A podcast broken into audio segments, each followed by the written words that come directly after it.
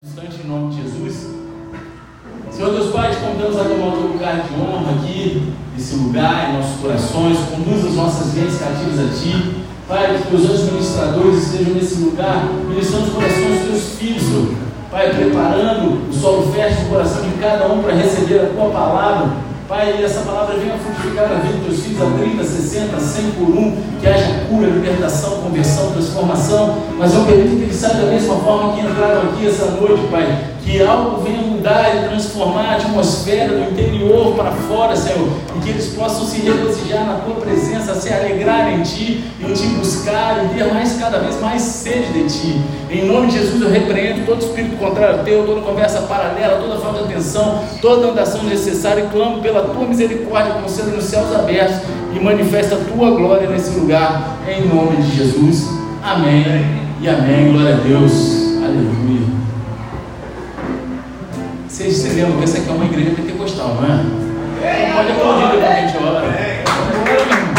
Olha o Senhor, né? É o Senhor. É. Dá um nervoso, rapaz. Cada vez que a gente ora tem que aplaudir Jesus, né, cara? Não é só não. Se for pra mim, meu irmão, estou lascado porque eu não quero nada disso. Em nome de Jesus. Então, a gente está aqui dando continuidade à nossa série de mensagens onde a gente está abordando agora o tema onde a gente olha para Jesus como o mestre dos mestres. E a gente está olhando para uma série de ensinamentos de Jesus ali que estão compreendidos entre o capítulo 18 e o 20. E a gente disse anteriormente que o ensino nesse capítulo representa exemplos do que chamamos de ensinos ocasionais de Jesus. Vários ensinamentos que foram motivados por ocasiões específicas, perguntas específicas, questionamentos específicos. E a ocasião que motivou o primeiro conjunto de ensinamentos foi quando os discípulos perguntaram quem era o maior no reino dos céus. E ali Jesus começou a dar cipuada para todo quanto é lado, né? trazendo ensinamentos na simplicidade que Jesus tem, né? e ministrando a vida daqueles discípulos e, né? e, e diretamente, não pode dizer nem indiretamente a gente, né? Está tudo aqui gravado, marcado na Bíblia. E agora aqui nos versículos do 21 ao 35, a gente tem uma nova ocasião, uma nova situação. Pedro ele chega a Jesus e faz uma pergunta sobre o perdão. E Jesus responde com um ensinamento e uma parábola. Amém? Então, para a gente entender legal aí, pedir para que vocês abram a palavra de Deus no Evangelho de Mateus, capítulo 18, versículo 21. Quem for achando, dá um eita glória aí, bem pentecostal. Se você não tiver Bíblia, e abre em qualquer lugar, faz cara de cachorro, mas fala assim: Meu Deus. Quem começou a falar? Olha, rapaz, esse vai de moto comigo. Vai de moto, né? Vi a foto do casal de moto lá em Cabo Frio, fiquei feliz, hein? Ela de, de capacete, com jaquetinha, pá, o cara todo. Eu falei, tá faltando só o colete preto. Olha aí, mano. Aqueles são bonitos, né? Misericórdia. Amém? Todos acharam? Diz assim: então Pedro, aproximando-se, perguntou a Jesus: Senhor, até quantas vezes meu irmão pecará contra mim que eu lhe perdoe? Até sete vezes? Jesus respondeu: Não, digo a você que perdoe até sete vezes, mas até setenta vezes sete. Amém? Lá. Eu imagino que alguns de nós não gostaram da, da mensagem das, do culto passado, de reter o perdão sem arrependimento, né? Quem é que estava aqui no culto passado? Né? Em princípio é uma mensagem que está abordoada na gente, né? E a gente não gosta da ideia de ter que confrontar ou disciplinar outra pessoa, é difícil. Né? A, gente, a gente tem dificuldade de olhar na cara da pessoa e chegar e, e confrontar as dificuldades da pessoa, mas no amor, porque o confronto é para trazer conserto. Não é afronta, não é para machucar, é confronto. Confronto traz à tona aquela realidade para a gente se unir. Mas o ser humano ele tem dificuldade de participar disso, né? E no culto passado a gente abordou muito isso, falando cara, a gente não pode ficar alheio ao pecado dos outros. Né? A gente não pode ver uma situação acontecer e não se sentir participante, porque somos um corpo, somos um, então a gente, a gente já está participando. E adivinha? Provavelmente muitos hoje também não vão gostar da mensagem, que é de perdão ilimitado. Né? Porque é difícil, pastor, eu tenho que perdoar. Até aquele abençoado, sim. E aquele também. E aquele também. A gente é um povo obstinado. Deus diz: retém o perdão quando não houver arrependimento. E nós dizemos: isso é muito duro. Como eu não vou perdoar é, alguém que não se arrependeu? Que isso? Né? Porque é o primeiro sentimento que vem. Então Deus diz: pratica o perdão ilimitado quando houver arrependimento, e nós dizemos: ah, isso é muito gracioso, é muito mole sair perdoando todo mundo momento. Como é que é isso, pastor? O que realmente acontece também é que a gente quer estender ou reter o perdão em nossos próprios termos e não nos de Deus. A gente quer gerar a nossa própria interpretação bíblica daquilo que qual é o momento que a gente quer perdoar e o que não cabe perdoar. A gente quer decidir isso. Só que a Bíblia já nos deu todo parâmetro. A gente não precisa. E a gente, a gente incorrer no erro de não observar o direcionamento de Deus com relação a esse assunto, a gente que passa a pecar e vacilar, amém? E Deus ele fala para a gente: você não pode fazer isso quando você pertence a mim. Porque quando você levantou a tua mão, quantos aqui já levantaram a mão e entregaram a vida para Jesus? Levanta a mão de novo aí. Porque depois do momento que você entregou a tua vida para Jesus, você pertence a Deus. A gente já falou sobre isso, né? Tu é escravo do pecado, é escravo de Deus, mas ele te recebeu como filho. E aí, mas você pertence a Ele. E aí, você não pode fazer mais isso. Então, olhando para o nosso texto, primeiro Jesus ele nos ensina sobre a medida do perdão. E então ele vai e nos conta uma parábola na qual ele explica a motivação para o perdão. Então a gente primeiro vai falar sobre a medida do perdão, amém? Então vamos lá comigo, versículo 21 e 22, né? De novo, a gente vai, está tá escrito assim: Então Pedro, aproximando-se, perguntou a Jesus: Senhor, até quantas vezes meu irmão pecará contra mim que eu lhe perdoe? Até sete vezes? Jesus respondeu: Não digo a você que perdoe até sete vezes, mas até setenta vezes sete. No culto passado a gente examinou os passos que devemos tomar quando o irmão pecador se arrepende, não se arrepende. Quando ele chega lá, está na vacilação e não se arrepende, né? Primeiro vai um, depois chama mais dois, depois vai pá, né? para a liderança, né? Mas e se ele se arrepender? Né? E quando ele se arrepende? Eu sei, eu preciso perdoá-lo. Mas e se ele pecar contra mim novamente? Então, de novo, até onde vai essa coisa de perdão, pastor? Deve haver um limite para isso, não é não? Será? E assim Pedro faz a pergunta: Senhor, quantas vezes eu devo perdoar meu irmão? Aquele que peca contra mim, aquele que fica de vacilaçagem. Cadê o vacilassagem? Aquele que fica até sete vezes. E aí você deve falar: por que, que Pedro usou esse sete vezes? Se você buscar no livro dos rabinos, né, você vê que os rabinos eles ensinavam ensinam, né? Que você deve perdoar uma pessoa até três vezes, mas não a quarta. No livro dos rabinos tem escrito o texto, eu tirei, eu copiei o texto de lá, que está escrito assim: se um homem comete uma transgressão na primeira, na segunda e na terceira vez, ele é perdoado, na quarta vez ele não é perdoado. Isso é uma regra de um homem, amém? Doideira, né? Aí, Pedro, ele aumenta a aposta, dobrando o limite dos rabinos e adicionando mais um. Tipo, caraca, eu tô bem na fita, né? Vou chegar no dobro e mais um, meu irmão. Cobri a aposta e joguei mais um. Vou estar tá bem na fita com, com, Jesus, né? Porque ele sabia que Jesus é um cara perdoador. Ele devia estar tá se sentindo muito bem consigo mesmo, né? Por ter feito isso, né?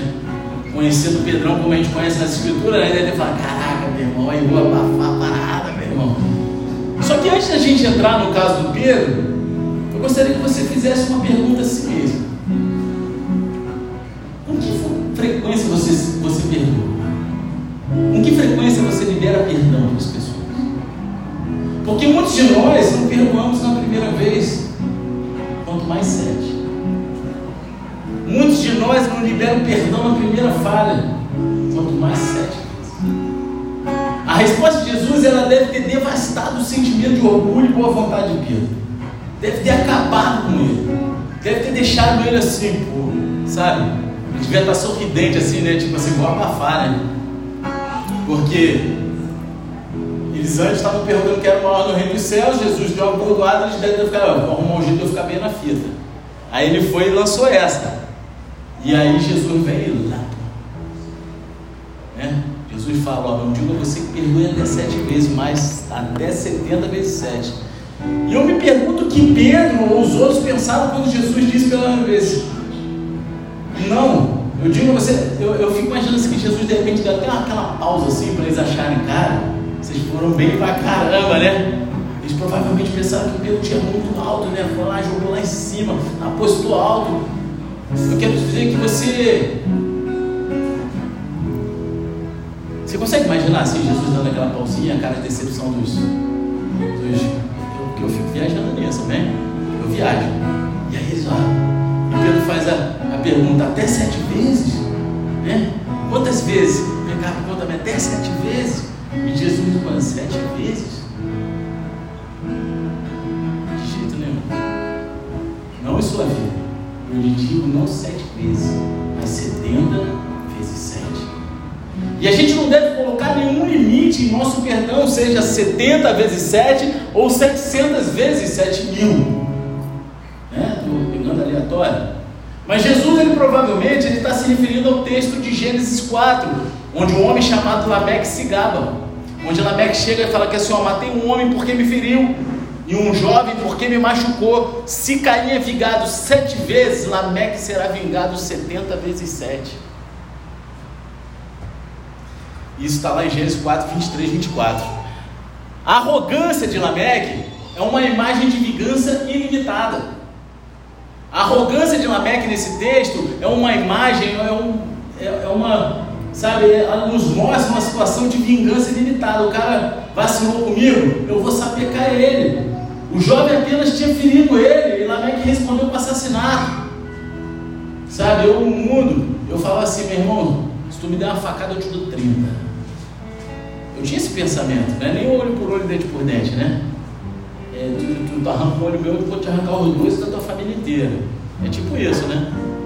E falar em família, cadê tua família? Né? Ora por ela. Em nome de Jesus, está curado em nome de Jesus. Você está entendendo? Então, Jesus está dizendo que a capacidade do perdão do cristão ele deve ser tão ilimitada quanto a capacidade humana de vingança.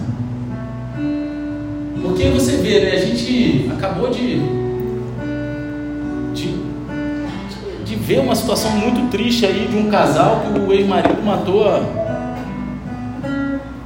a ex-esposa, né? Negócio do público aí, né? Saiu tudo quanto é lugar. E a, o casal era dono aí de, de coisa de público na cidade. E aí eles separaram e aí teve. Cara, aquilo é vingança. É um sentimento de vingança. O ser humano é, tem isso no coração. Ele leva para o coração e em um momento ele perde a estrigueira e ele faz algo que ele se arrepende depois, mas depois que fez, já era. Só que Jesus ele vem e fala, cara, essa capacidade humana de vingança ela tem que ser revertida, ela tem que ser convertida em uma capacidade limitada de perdão. E assim como a vingança de Lameque, ela foi muito além do olho por olho, como eu falei aqui, o mesmo deveria acontecer com o nosso perdão, mas na direção oposta. Jesus disse em Mateus 5: Vocês ouviram o que foi dito, olho por olho, dente por dente. Eu, porém, lhes digo: amem os seus inimigos e orem pelos que perseguem vocês. Jesus ele disse que quando se trata de perdão, ame os seus inimigos, ore por eles, ore por aqueles que te perseguem, dê a outra face, perdoe sem medida. É isso que Jesus. E você sabe, alguns de nós provavelmente são teimosos o suficiente para contar. 70 vezes 7 dá 490. Quantos aqui já fizeram esse cálculo? E aí você deve contar, o cara já vacilou, já está no 32. Falta mais 468, é isso? É, né? Olha aí, estou fazendo conta rápida de cabeça mesmo. Você está entendendo? Muitos de nós é cabeça dura o suficiente para ficar contando Sabe? E se você está contando, você quer saber uma coisa? Você não está perdoando. Você está negociando com Deus. Você não está feliz por Deus não, não, não contar conosco? Quem é que está feliz aqui porque Deus não contou quantas vezes você já vacilou com Ele? Porque eu tenho certeza que a maioria aqui já pecou, já vacilou com Deus, pecou contra Deus mais do que 490 vezes. Eu, meu irmão, eu, pô, acho que era por minuto isso, né? Lá atrás. Meu irmão, você está entendendo? Mas a gente fica feliz por Deus não contar, não ter um contador, sabe? De quando já entrava numa loja, ainda mais em época de pandemia, tinha um maluquinho com aquele contador, né? Já viram? E aí vai. Para contar quantas pessoas tinha na loja. Nos céus não tem um anjo lá do lado do Senhor contando quantas vezes a gente pegou para contar 490 para Deus fulminar a gente. E eu estou supondo que a maioria de nós atingiu 490 com Deus há muito tempo. Amém? Né? Porque, meu irmão, os pensamentos já são pecados no Novo Testamento. Precisa consumar, só de pensar, você é muito pouco. Mas Deus ele não conta porque Deus ele perdoa, e é por isso que Salmo 32 diz o seguinte: Bem-aventurado aquele cuja transgressão é perdoada, cujo pecado é coberto. Bem-aventurado é aquele a quem o Senhor não atribui iniquidade e em cujo espírito não há engano. Né? Ou seja, ele não está falando de Vascaíno, né? Porque Vascaíno é espiriticano. E depois, se vocês quiserem saber mais sobre isso, marca um gabinete que eu explico para vocês toda a história do espírito de engano. Amém? Aí o cara gosta lá, ele é flamenguista. Deus, ele não conta, porque Deus, ele limpa a lousa, ele limpa o quadro, né? Na minha época era quadro negro, né? Hoje em dia não tem mais isso na escola, né? Quadro negro. Não. Não existe mais isso hoje Politicamente correto. Pô, é politicamente correto, né? Que era maneiro, meu irmão. Aí o professor ficava boladão, batia com aquele apagador na parede, meu irmão. Pá, pá, presta atenção, meu irmão acaba agindo na gente. É isso aí. Hoje em dia, meu irmão, um monte de gato gago nas escolas, né? Não, tudo de mimimi. Professor, alguém tocou comigo. Ah, não, não agita. Mas começa em casa, porque as mães não estão corrigindo. Agora eu descobri, eu vou dar uma dentro aqui, eu vou falar não, senão vai fugir muito da palavra. Eu descobri que agora tem um método de criação que você não pode falar não para criança. Se eu vem falar esse negócio comigo, eu vou ficar na frente da criança. Não, não, não, não.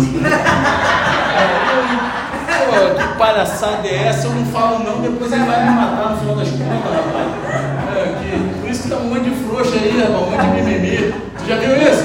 Pô, não, não pode falar não pra criança. Que história é essa, rapaz? Pastor que tu faz parte de um grupo de umas mães aí, negócio de. Que aí fica falando isso, eu falei, me põe nesse grupo aí que eu vou pra todo mundo. Me põe, ela não põe, cara põe, me põe nesse bagulho aí que eu vou mostrar que é pra esse negócio. Parar com essa juventude aí. Mas você entendeu? Deus ele vem, ele apaga, ele limpa ali o quadro da marcação cada vez que você confessa e se arrepende. Sabe, pode cada vez que você pega, marca uma ruptura, quebra um, uma caminhada, só que cada vez que você se arrepende, confessa seu pecado, vem um anjo celestial com aquelas asas de apagador e, e apaga tudo. E Pedro provavelmente ele teria ficado muito feliz com a resposta de Jesus de perdão limitado se ele tivesse perguntado assim: quantas vezes alguém deve me perdoar quando eu pego contra eles? Né? Porque a gente quer ser perdoado. A gente quer receber o perdão. Então Pedro ia ficar felizão. Quantas vezes você tem que me perdoar se eu, se eu pecar contra você? Ilimitado, por maneira aí. Mas se eu pergunto ao contrário, quantas vezes eu tenho que te perdoar? Ilimitado. Está entendendo? Nós amamos a ideia de perdão ilimitado quando se trata dos nossos próprios pecados. A gente só não gosta quando se aplica a outras pessoas e seus pecados. Deus sabe do meu coração. Eu perdoei, mas ele lá e eu cá, isso não é perdão. Se tua mão dá um vacilo, minha perna vive vacilando agora, né? Porque depois da cirurgia ela dá um vacilo. No outro dia, eu aguento tanto falar, eu inaugurei a escada rolante aqui, né? Que a perna não funcionou, foi embora. Então, meu irmão, aí eu vou cortar a perna e falar, eu te perdoo, perna, você lá e eu cá. Não posso fazer isso, não é? Pô, quem vai sofrer sou eu, e a mesma coisa no corpo de Cristo, cara. Se você vive um perdão desse, meu irmão vai se arrepender você, cara. Tem que precisar se confessar, tu precisa ir lá e liberar o perdão, rasgar o teu coração. Sabe? Qual é a medida do perdão? A medida do perdão é imensurável. Jesus nos diz para praticar o perdão ilimitado. Não vai ficar contando, ah, 70 vezes isso é 490. Tu nunca vai ser feliz assim. Tu nunca vai ser feliz. Você tem que praticar o perdão e entender, cara, quantas vezes você já vacilou, e o pior de tudo, você vacilou com Deus. Então, essa é a medida do perdão, é imensurável, é ilimitado. Só que agora a gente vai falar sobre a motivação para o perdão. Porque entra outra história difícil aí. A motivação para o perdão. Você pode estar dizendo em resposta às palavras de Jesus: Como eu posso perdoar assim? Como, Senhor?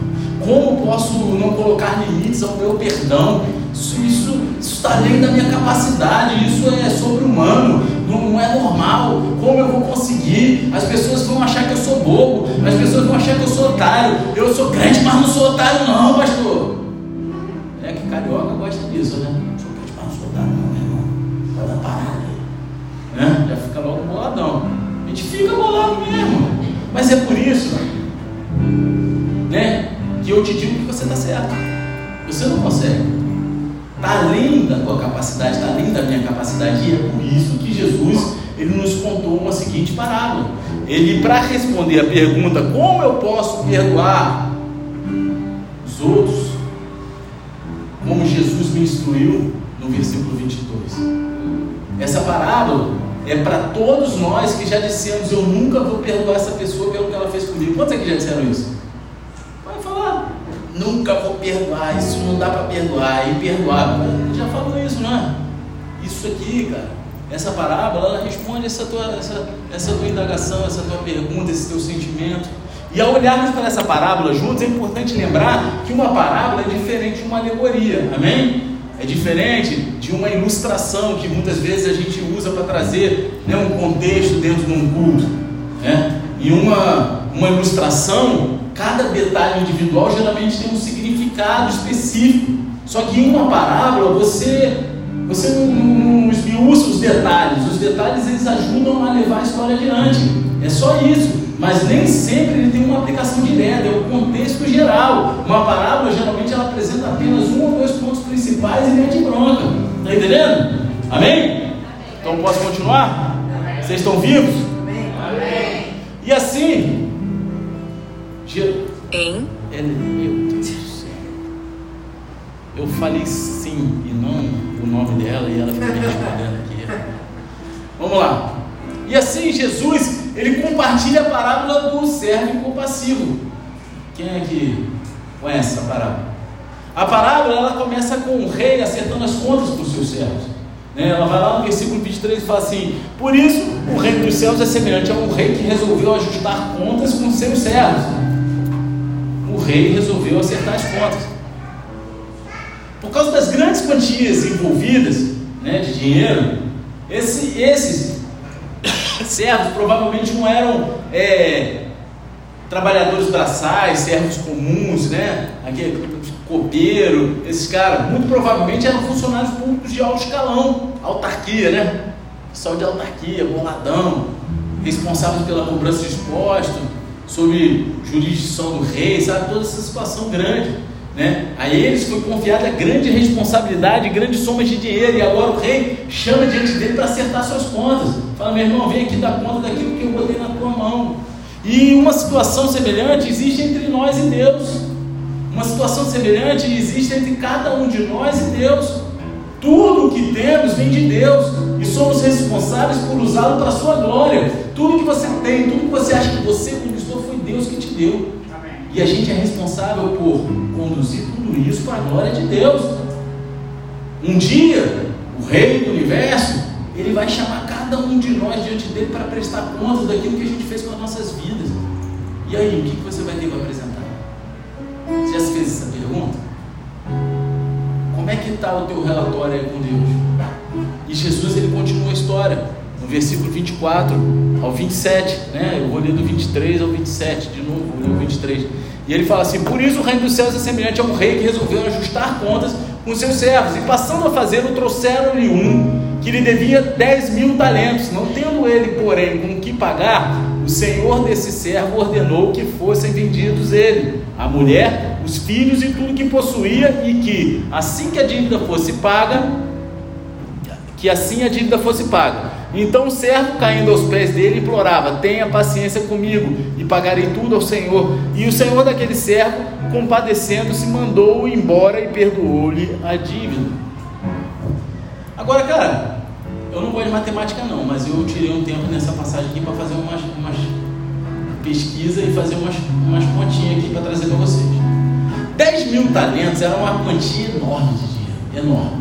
Eu não vou falar em dólar, porque aí eu teria que calcular em cima do valor diário de um trabalhador lá nos Estados Unidos. Então eu vou trazer para a realidade do Brasil hoje. Amém? Hoje. Quanto é que está o salário mínimo aqui? 1.200. Eu joguei 1.200 redondo. Eu arredondei, eu não sei se está 1.200 e pouco, 1.190 e pouco, mas está nessa casa aí, não é isso? Então eu fiz os cálculos, sabe? Quem é que acha aqui que está endividado? Quem é que tem alguém endividado aí? Pode falar, não vou, vou acusar vocês não jogar ah, ó, exceção? Olha aí, tô brincando. Sabe, às vezes a gente acha, caramba, eu tô endividado, porque, pô, tu, tu né, tu, né, tu foi lá no cartão de crédito, fez uma estripulia, aí teve que parcelar a fatura, né, ou dar um cheque especial, acontece. Só que você não podia se dar o luxo de estar em dívida com esse cara. 10 mil talentos equivale a aproximadamente 2,5 bilhões de reais. 10 mil talentos equivalem a mais ou menos 2,5 bilhões. Tá? Por quê? Porque um talento, se eu não me engano agora, porque eu fiz a pesquisa, eu anotei lá e só passei os valores, equivalem a 15 anos de um trabalhador braçal.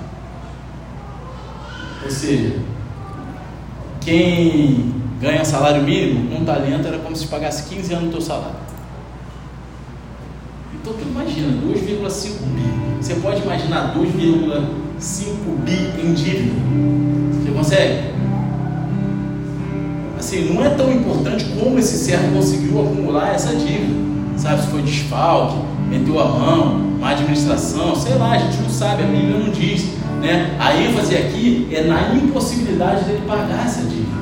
Esse servo está em apuros. Imagine como ele se sentiu ao ser levado perante o rei. Ele falou: Caraca, eu tenho uma dívida que eu não tenho como pagar.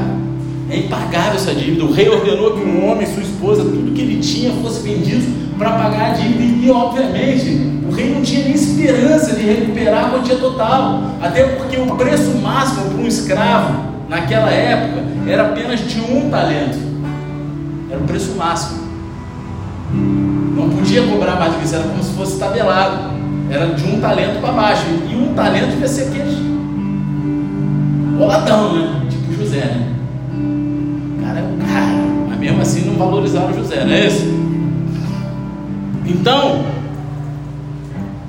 ou seja, era mais comum naquela época se pagar um décimo desse valor para um escravo.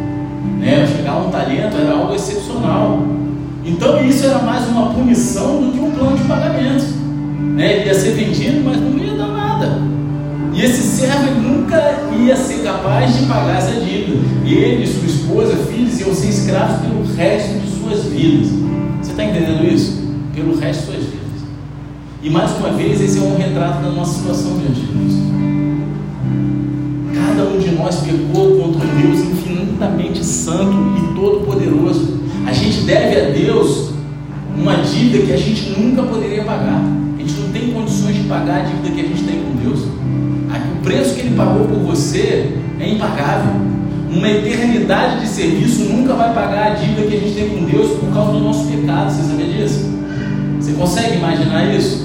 E é por isso que a Bíblia ensina a grande verdade do castigo eterno pelo pecado. Todos nós pecamos contra Deus. Então, quando chegar o nosso dia de contabilidade, o que, que a gente vai fazer diante de Deus? Quando chegar o dia da gente prestar contas com o rei, o que, que vai ser da nossa vida? O que faremos? E o servo desesperado, ele vai se ajoelha diante do rei e implora: tenha paciência comigo, rei. Eu vou te retribuir tudo, eu vou pagar tudo para você.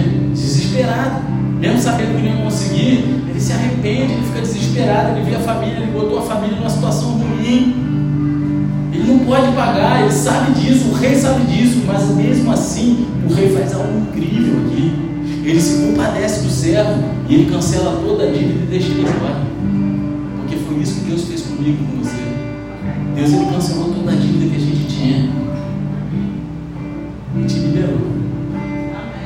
Já imaginou? A operadora do cartão de crédito ligasse para tua casa, falar, ó, oh, meu irmão, está liberado da tua dívida.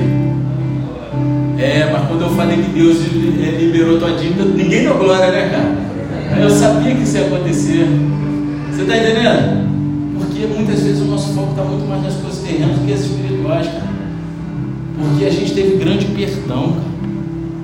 A palavra compadecendo-se usada aqui nesse versículo, ela significa. Ela é a mesma palavra, na verdade, usada quando Jesus é, é, diz lá que ele teve compaixão, dizem lá em Lucas que ele teve compaixão das multidões. É a mesma palavra. É a mesma palavra.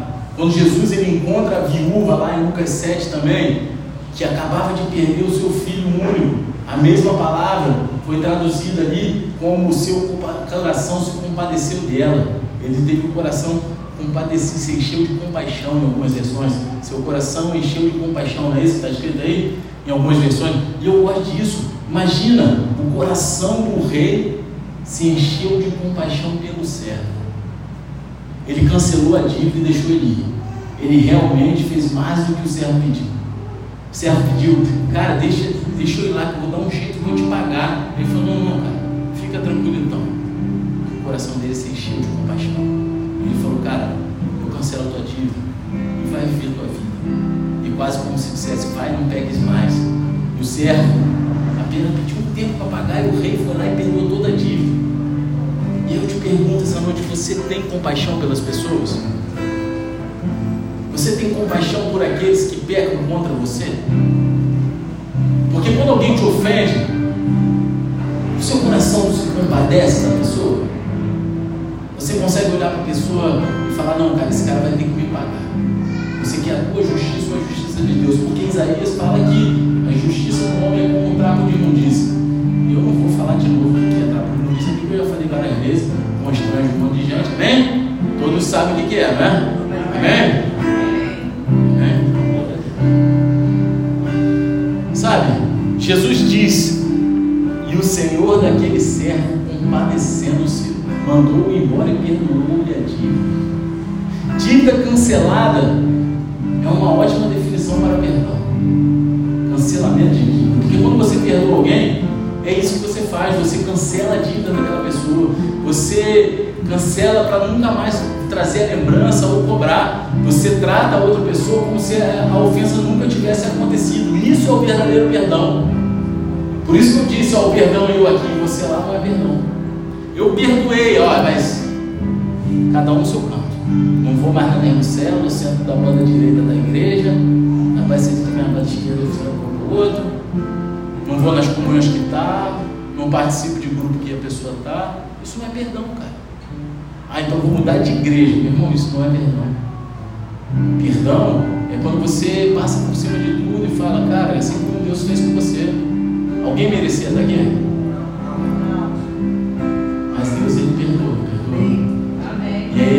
Revela a você, fala um monte de coisa, te abraça, te ama. Por que a gente não faz isso com as pessoas? Você está entendendo? É como se a gente tivesse para a pessoa assim, ó, você não me deve mais nada, acabou. Isso é perdão. E foi isso que o rei fez pelo servo. E esse é um exemplo maravilhoso de perdão ilimitado. Né? Agora,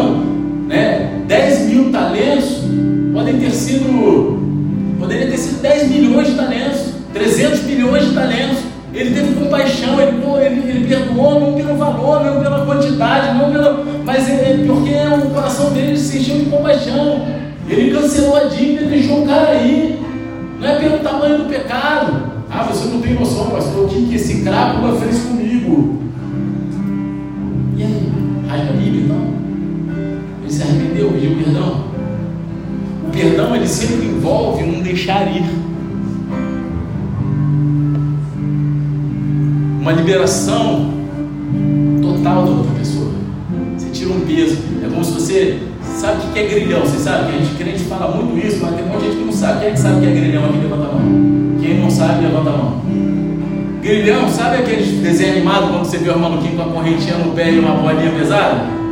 Tá ligado? Porque geralmente o cara que está na cadeia, isso é o grilhão.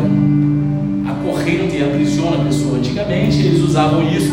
Em alguns lugares acho que ainda usam, né? Quando os, os detentos são trabalhadores braçais, eles põem para pagar né, o custo deles na penitenciária, aí eles amarram essa corrente no pé da pessoa com um peso para a pessoa não conseguir correr, fugir, ela está em um ar livre, quebrando pedra, plantando, fazendo alguma coisa.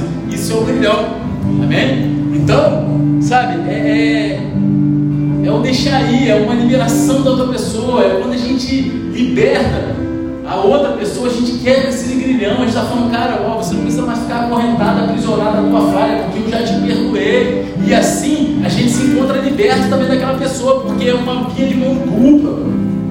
A gente é liberto da cruel prisão de amargura e ressentimento que sufoca a nossa liberdade e o nosso crescimento espiritual.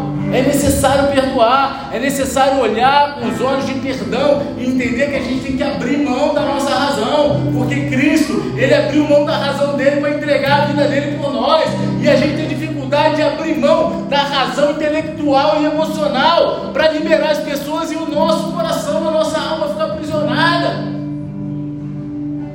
Agora, se Jesus tivesse parado por aí, já teria sido uma parábola maravilhosa, não é verdade?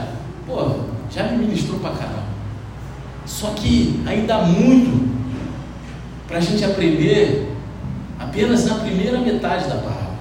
Tem muita coisa. O nosso pecado contra Deus é uma dívida gigante que a gente nunca vai poder pagar, mas Deus, em Sua bondade, nos oferece a graça que é maior do que todos os nossos pecados. E a graça não é aquela tia, senhorinha, não, do nome dela é graça, a dona graça, não. É a graça de Deus. Quem é que tem a tia chamada graça? tá rindo? Tu gosta?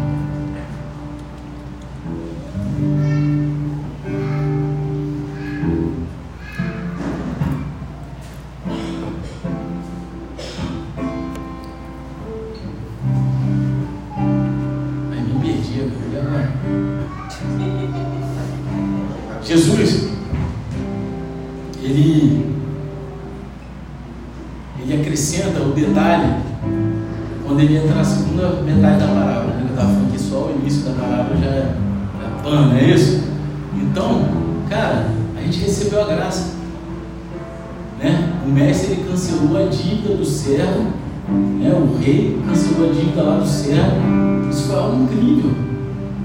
É, só isso já é uma grande parábola, mas aí Jesus ele vem e acrescenta o detalhe quando entra na segunda metade. E é agora que a gente passa para a segunda metade, quando no versículo 28 ao 30 que diz assim: Saindo, porém, aquele servo encontrou um dos seus conservos que lhe devia cem denários. Olha aí, cem denários. Agarrando, começou a sufocá-lo, dizendo: Pague-me o que você me deve. Então o seu conservo, caindo aos pés dele, pedia: Tenha paciência comigo, eu pagarei tudo a você. Ele, porém, não quis, pelo contrário, foi e o lançou na prisão até que saudasse a dívida. Isso é inacreditável. Depois de receber uma grande misericórdia do rei, o servo sai e encontra um conservo e trata ele dessa maneira. Observe que há um grande contraste aqui entre o servo e o rei, e esses contrastes eles servem apenas para magnificar a sua transgressão, para deixar exposta onde estava o coração daquele sujeito. O servo original, aquele primeiro servo que foi perdoado pelo rei, ele foi levado diante do Senhor. Ele foi levado à força. Rei foi lá e mandou pessoas trazerem. Traga os meus servos para prestar conta. Alguém foi lá e trouxe. Mas quando ele saiu, ele encontrou o seu conservo. O primeiro servo foi apenas um dos muitos servos trazidos perante o rei. Mas depois de receber misericórdia, ele foi ao encontro desse pobre segundo servo. Esse, em segundo lugar, o contraste entre o rei e o segundo servo. Primeiro servo ele mantinha uma relação vertical com o rei. O rei tinha autoridade sobre ele e ele podia fazer o que quisesse com o servo. Mas na segunda situação, os dois servos, eles são conservos. E essa é uma relação horizontal. Eles são amigos, companheiros de caminhada, de trabalho. Nenhum tem autoridade sobre o outro. A única alavancagem aqui é por causa da dívida. Porque um pegou dinheiro emprestado com o outro. Em terceiro lugar, o contraste entre 10 mil talentos e 100 denários. Um devia 10 mil talentos, que a gente já viu que é 12,5 bi de reais, e o outro 100 denários. Né? Um talento valia, agora, agora eu anotei, tá vendo aqui? Ó? Um talento valia mais de 6 mil denários. O denário era um salário diário de um trabalhador braçal. Assim, o segundo servo devia em torno de 4 mil reais na moeda de hoje. Que diferença, né? 4 mil reais para 2,5 bi. Se a gente faz uma vaquinha aqui, a gente paga a dívida do cara, não faz não? A gente, né? Faz a vaquinha, ainda que demora dois meses, a gente consegue chegar nessa grana e pagar a dívida de 4 mil mais 2,5 mil. Meu irmão, acho que vai passar a vida. A não ser que eu gaste na minha cena, mas como eu não jogo, só por um milagre para eu ganhar, né? Eu estou andando na rua e o bilhete premiado todo grudado na minha testa. É? Aí, meu irmão, é isso é milagre, ganhar sem jogar, não é não? Então, Cara, o que, que é 4 mil se comparado a 2,5 mil? Né? Agora, concedido 100 denários, ainda valia alguma coisa, né? Porque quem não gostaria de ter 4 mil agora no bolso? Aí fala aí, 4 mil no bolso é um dinheiro bom, né? Dá para pagar aí as contas aí, dá para né, ficar tranquilo, não é isso? Vai acabar, rápido, mas dá para pagar as contas, não é isso? Então, mas em comparação a 2,5 mil é nada. E realmente não há comparação. A dívida do primeiro servo era 666 mil vezes maior. Olha que doideira, número estranho, né? E do que a dívida do outro servo. E muitas vezes a gente pensa que o pecado que as pessoas cometem contra nós, eles são horríveis. E às vezes até são. São horríveis. Mas os pecados cometidos contra nós, eles são meramente ilustrativos se comparados aos nossos pecados cometidos contra Deus. Eles são meramente ilustrativos perto daquilo que a gente já vacilou com Deus. Eu posso falar por mim. Eu não posso ficar daqui falando de cada um, mas eu tenho certeza que se eu perguntar pro, pro tio de Matusalém aqui, o Lamir, fala para mim, Tu era pouco pecador, né? Fala para mim, Nick. Você.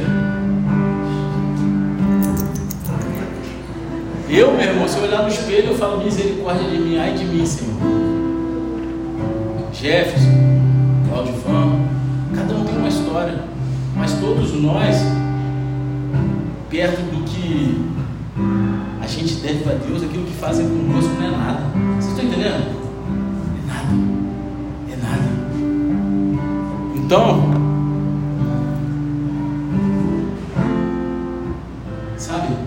a nossa dívida, a dívida dos outros com a gente, em comparação à nossa dívida com Deus, elas perdem até a cor, se comparado uma com a outra. É, perdem o brilho, porque Deus ele é infinitamente santo.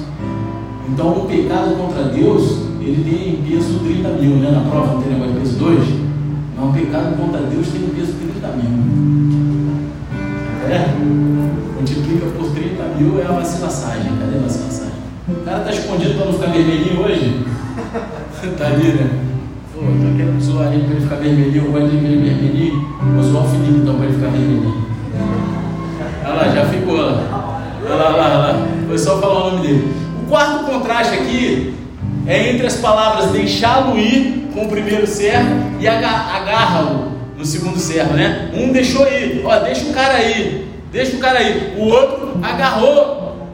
O rei, ele soltou o primeiro servo, o primeiro servo foi lá e agarrou o segundo servo. E quantas vezes a gente vive isso na nossa vida?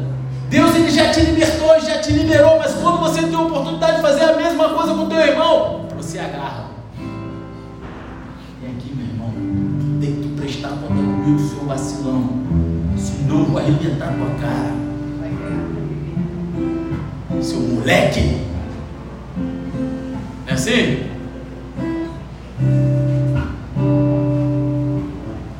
Agora, em quinto lugar, existe um contraste entre a justiça e a violência.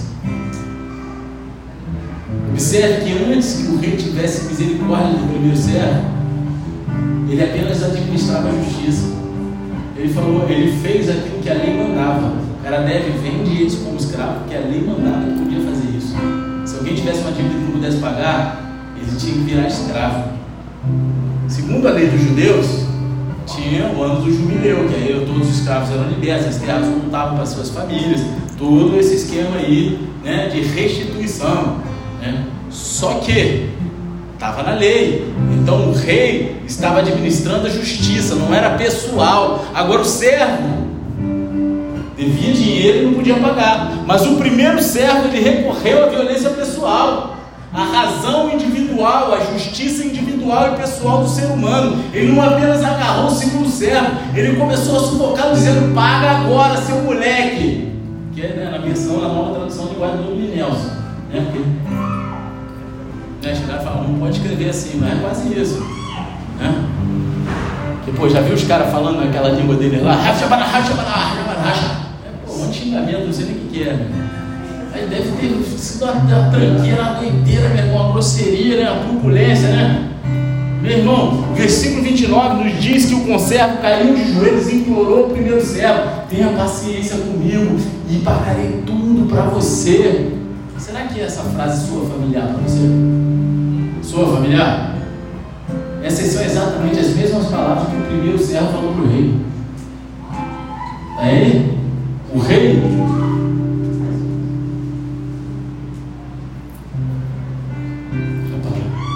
Foi, foram as mesmas palavras. E isso nos leva ao sexto contraste, que é entre. Fica tranquilo, seja os líderes de devem estar assim, pô, um contraste, dois contrastes, três contrastes, fica tranquilo, isso não é exame de, de, de ressonância magnética, não. Tá? Vai anotando corrida, não precisa ser pontos e tópicos, não. Tá? Fica tranquilo, que com quem tem contraste demais é, é ressonância magnética. Né? Eu fiz aí, eu tô ligado com a época. Fiz um monte, passei mal, fiquei cinco horas trancado naquele negócio lá. Então, isso nos leva à sexta situação, que é entre a compaixão do rei e a dureza do coração do servo. O rei ele teve a pena, ele teve compaixão, não foi pena, foi compaixão, né? Porque quem tem pena é galinha, não é isso? Mas ele teve compaixão do seu servo. Quando ele caiu de joelho, clamando, implorando, tenha paciência, eu vou te pagar tudo. O primeiro servo, ele recusou o seu conservo quando ele caiu de joelhos e implorou. Ele endureceu o coração, ele olhou e falou: Não, pô, que palhaçada é essa? Sou otário, não, meu irmão, tá achando que é? Então o contraste final é entre a misericórdia e a punição. O rei mostrou misericórdia ao primeiro servo e cancelou a sua dívida. O primeiro servo jogou o seu conservo na prisão até que ele pudesse pagar a dívida. Você está entendendo? Então o que, que acontece? Aí vem o salseiro você rever como você está lidando com o perdão na tua vida. Você está entendendo? Porque, cara, isso é muito sério. Isso mexe com o mundo espiritual de uma forma sobrenatural que você não tem noção. E a gente vai dar conta um dia na presença do Rei. A gente vai dar conta.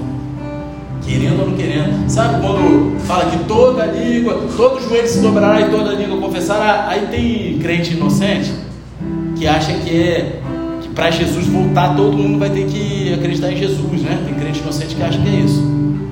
todo se dobrará, toda língua se confessará. Então ainda não aconteceu isso, Jesus vai voltar. Não, está falando do dia do juízo. Porque aqueles que creem e não creem vão ter que passar na frente do rei e falar: é, realmente ele era o cara. Mas, ui, pro inferno. E os que estão vendo a fila, ui, pro céu. Entendeu? Assim, é, e vai. Assim é a separação. Então todo joelho vai se dobrar porque vai falar: caraca, meu irmão, não é aqui na terra isso. Vocês estão entendendo? Então, cara, o que, que acontece a seguir é crucial para a nossa vida, é crucial para a nossa salvação, é crucial para aquilo que a gente tem como uma concepção do que é o perdão, do que como a gente vai mover o nosso coração aqui, cara. Vocês estão entendendo? Amém. Só uma pessoa entendeu, então vou parar o culto aqui, baixa a cabeça e fecha os olhos em nome de Jesus. Vocês estão entendendo ou não? Amém. Ah, agora eu estou feliz. Vocês estão. É porque vocês estão muito vidrados na pregação ou porque vocês estão desanimados? Vocês estão gostando? É, tipo o pastor, pastor Gil, lá de Santo André. Ele, no meio da pregação, ele, você está gostando? Né? Já veio aqui no aniversário da igreja. Então, lá no versículo 31 a 34, diz o seguinte: Vendo os seus companheiros o que havia acontecido, ficaram muito tristes e foram relatar ao seu senhor tudo o que havia acontecido. Então o senhor, chamando aquele servo, lhe disse: Servo malvado, eu lhe perdoei aquela dívida toda porque você me implorou. Será que você também não devia ter compaixão do seu conservo, assim como eu tive compaixão de você? E indignando-se, o Senhor entregou aquele servo aos carrascos até que lhe pagasse toda a dívida.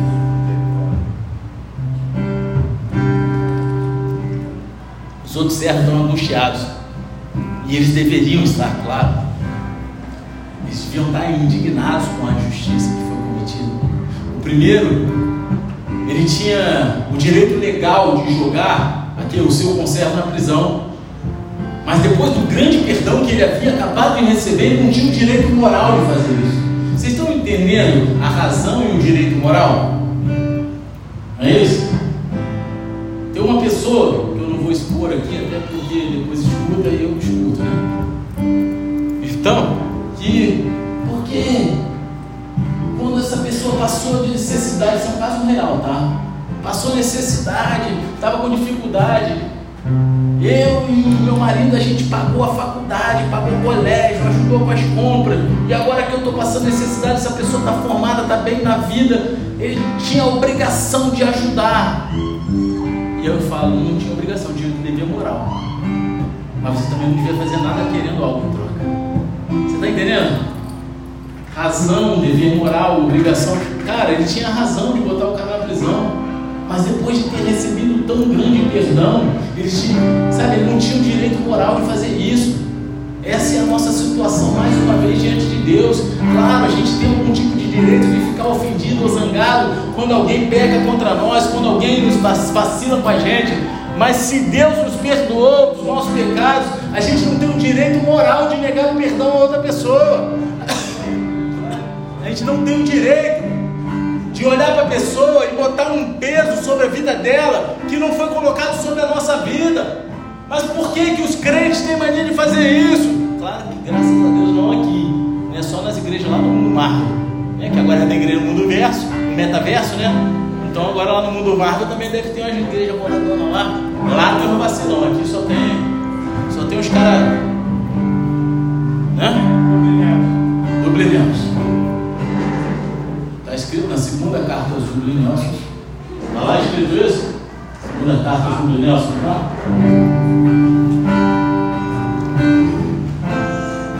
Os outros servos, eles vão lá e contam para o seu senhor o que aconteceu. E ele chama o servo de volta. Eu não sei quanto a você, mas eu não gostaria de estar no lugar desse servo. Quem gostaria de estar no lugar desse servo aqui? Dá uma glória a Deus. E vocês gostariam? Isso é para presta atenção, meu irmão! Acorda, Brasil! Olha aí, tá vendo? Tá vendo? Tem nego que recebe até maldição, meu irmão. Misericórdia. Tá amarrado, tá cancelado, Senhor. Em nome de Jesus, ele não sabe o que faz. Perdoa ele, que ele não sabe o que faz, Senhor. Olha a pegadinha gospel aí. Pegadinha do pastor. Cara, eu não gostaria de estar no lugar dele. O rei vai lá e o repreende, servo mal. A falta de perdão daqueles que foram perdoados é um grande mal, cara. Perdoado, e por que a gente não perdoa? Por que a gente guarda rancor? Por que a gente fica espizinhando? Por que a gente fica ali olhando, maldizendo, falando? O mestre diz: Eu cancelei toda essa sua dívida porque você me implorou, simplesmente porque você me pediu, eu tive compaixão de você. Então o mestre diz: Você não deveria fazer o mesmo? Você não deveria fazer o mesmo? Eu gostei do silêncio, foi bem na hora certa.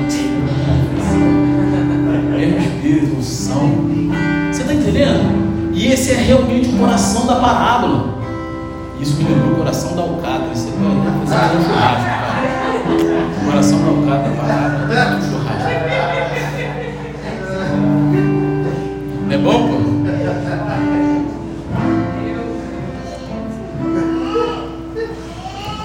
Como que algumas pessoas pensam que a misericórdia é apenas para receber e não para dar. Fala para mim.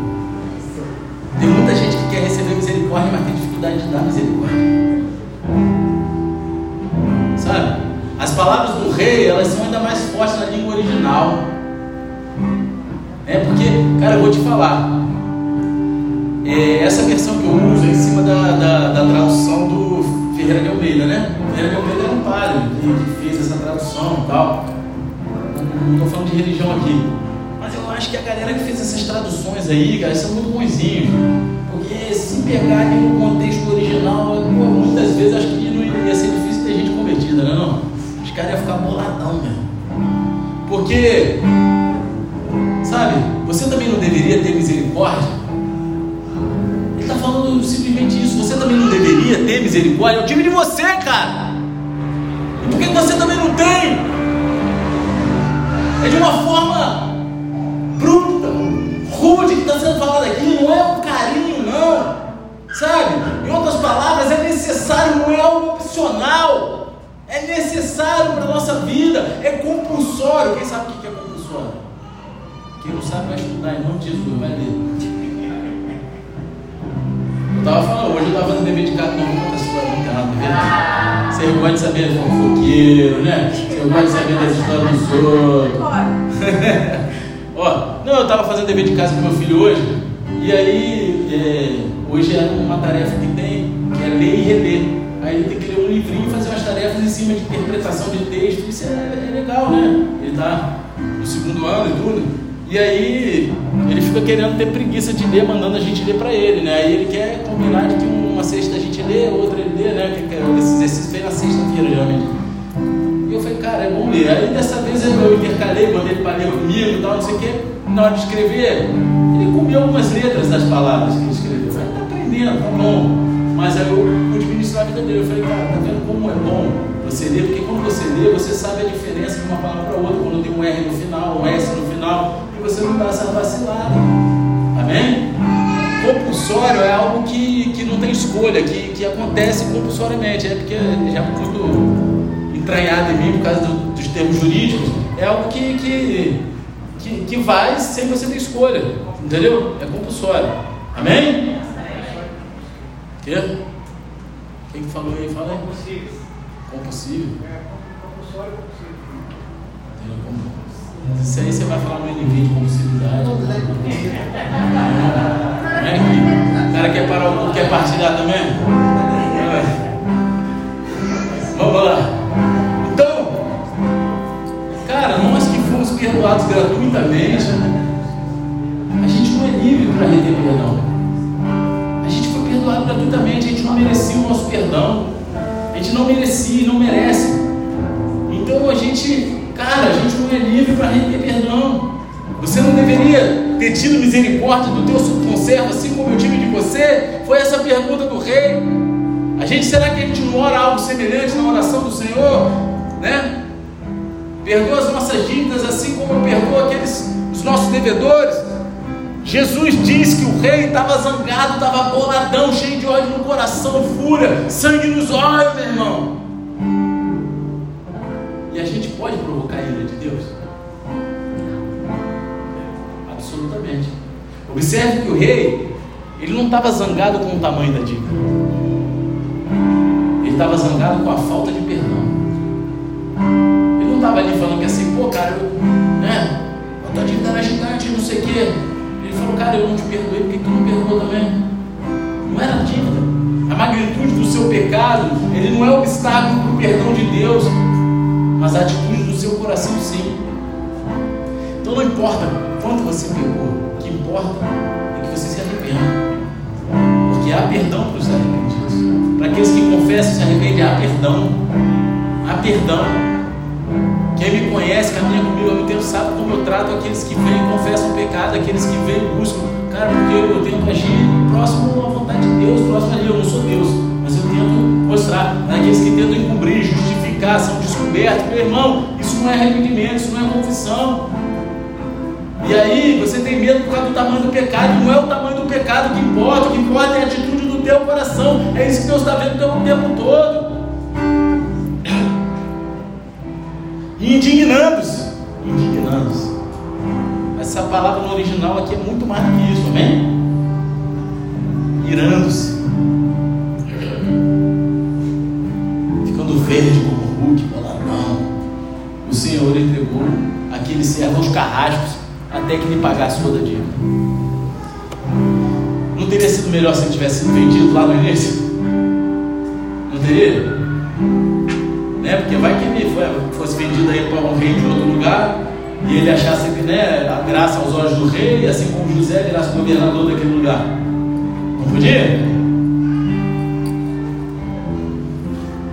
E isso foi até que ele pagasse tudo que devia nesse caso era para sempre. A ameaça do castigo eterno é uma verdade das Escrituras que só ignoramos com grande para nós mesmos. Porque aqui está descrito o que, que acontece no mundo espiritual na realidade. Ele começa falando: o reino dos céus é semelhante a. É isso que acontece. Quem vacilar vai para o colo do capeta, meu irmão. Quem quer ir pro colo do capeta aqui? Dá uma glória a Deus. Ninguém cai nessa marra. Ah, rapaz, vocês estão espertos.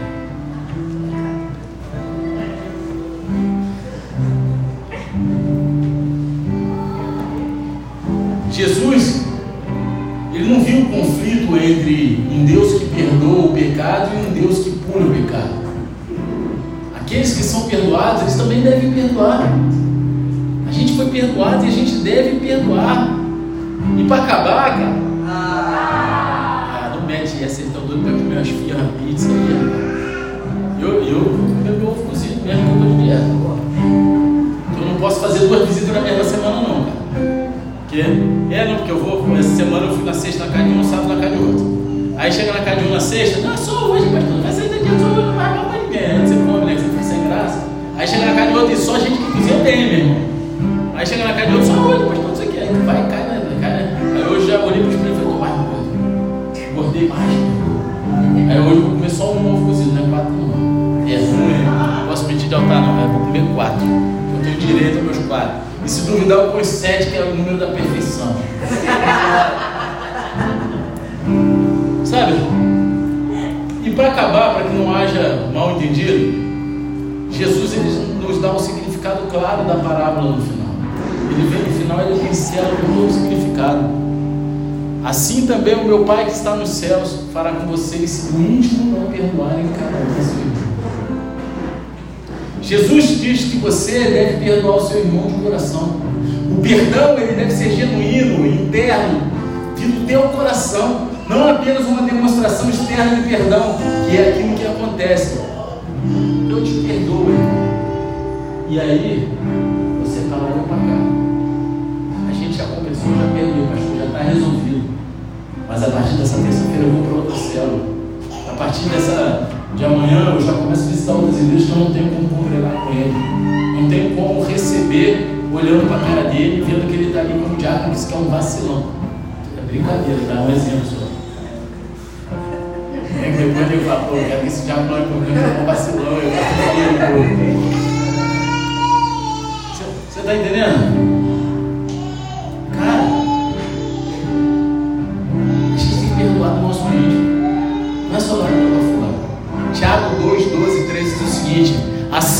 Falem e vivam como pessoas que serão julgadas pela lei da liberdade. Porque o juízo é sem misericórdia sobre quem não usou de misericórdia. A misericórdia triunfa sobre o juízo. Eu quero misericórdia mesmo. Então eu vou agir com misericórdia. Isso não quer dizer libertinagem. Isso quer dizer que você é uma pessoa que perdoa. Isso quer dizer que você é uma pessoa que tem um coração de Cristo você olha com um olhar de compaixão, que você busca se colocar no lugar da pessoa e entender o que a pessoa está passando, o sentimento da pessoa, porque, cara, nós somos indivíduos e cada um passou por uma carga de vida que a gente tem que compreender. A gente não pode compactuar com o pecado, tem que haver conversão, tem que haver né, a ruptura entre o ser humano e o pecado, mas não, a gente não pode reter o perdão. Perdoarmos o nosso irmão de coração, pastor? Jesus disse: É assim que meu Pai Celestial tratará você. Ele não vai te perdoar também. Porque foi assim que está escrito na parábola. Se o irmão peca contra você, ele se arrepende, ele te pede perdão, e você não gera o perdão de coração, quando você for lá pedir o perdão de Deus,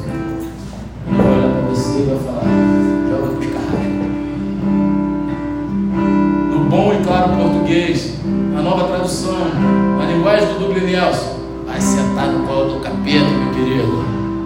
Um teólogo ele escreveu o seguinte: muitos cristãos receberam perdão, mas porque nunca experimentaram perdão, são incapazes de estender o perdão. Vocês estão entendendo?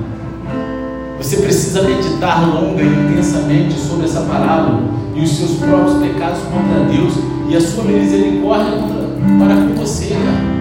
E então, veja se você pode encontrar em seu coração algo para perdoar.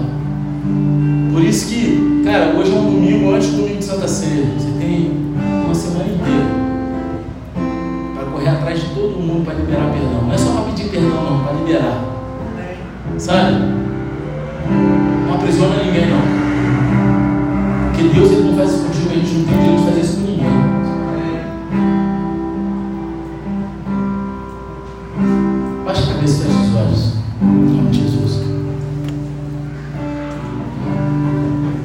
pecados contra Deus eles são muito grandes. E Deus, Ele é infinitamente santo. E assim nossos muitos pecados contra Ele são infinitos em magnitude. Tem peso 30 mil, conforme eu falei aqui. Os pecados das pessoas contra nós, eles são relativamente pequenos, tanto em número quanto em magnitude, se comparado ao nosso pecado contra Deus. Deus, Ele perdoa gratuitamente os nossos pecados por meio de Cristo. Então, a gente deve perdoar aqueles que pecam contra nós. Efésios 4,32 diz o seguinte: pelo contrário, sejam bondosos e compassivos uns para com os outros, perdoando uns aos outros, como também Deus em Cristo perdoou vocês. Se você não perdoar, você vai provocar a ira e a disciplina de Deus. Você vai experimentar a perda da comunhão com Deus, a perda da alegria, a perda do favor de Deus em sua vida.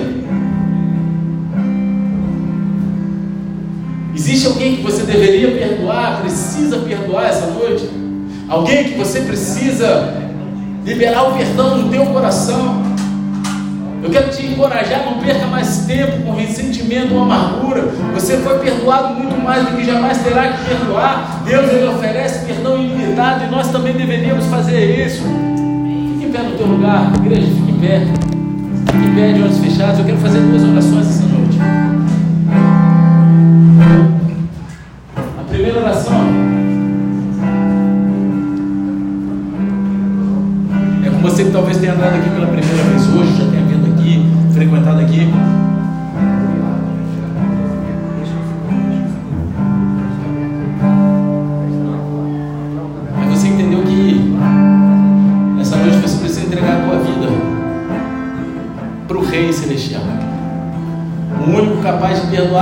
Pecados, ainda que você olhe e faça, não sou digno de tanto perdão.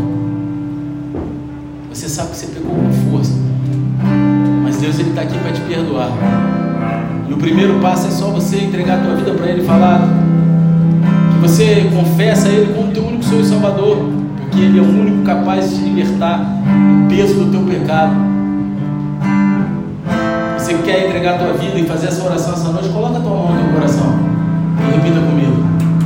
Senhor Pai, Senhor Pai, me perdoa me perdoa por todo o tempo por todo o tempo que andei longe de que Ti, eu dei longe de Ti. mas essa noite Mas essa noite eu entrego eu entrego meu coração meu coração no Teu altar. no Teu altar. E e reconheço reconheço que Jesus que Cristo, Jesus Cristo, aquele aquele que morreu na cruz por que mim morreu na cruz por e mim ao terceiro e dia ao terceiro dia ressuscitou, é ressuscitou, o meu único. É o meu e único. E suficiente. Suficiente. Senhor e Salvador. Senhor e Salvador. Pai, Pai, escreve meu nome escreve meu no nome livro da vida no livro da e vida me conduza e me conduz até a eternidade. até a eternidade. Em nome de Jesus. Em nome de Jesus. Amém. Continua com a tua, tua mão no teu coração.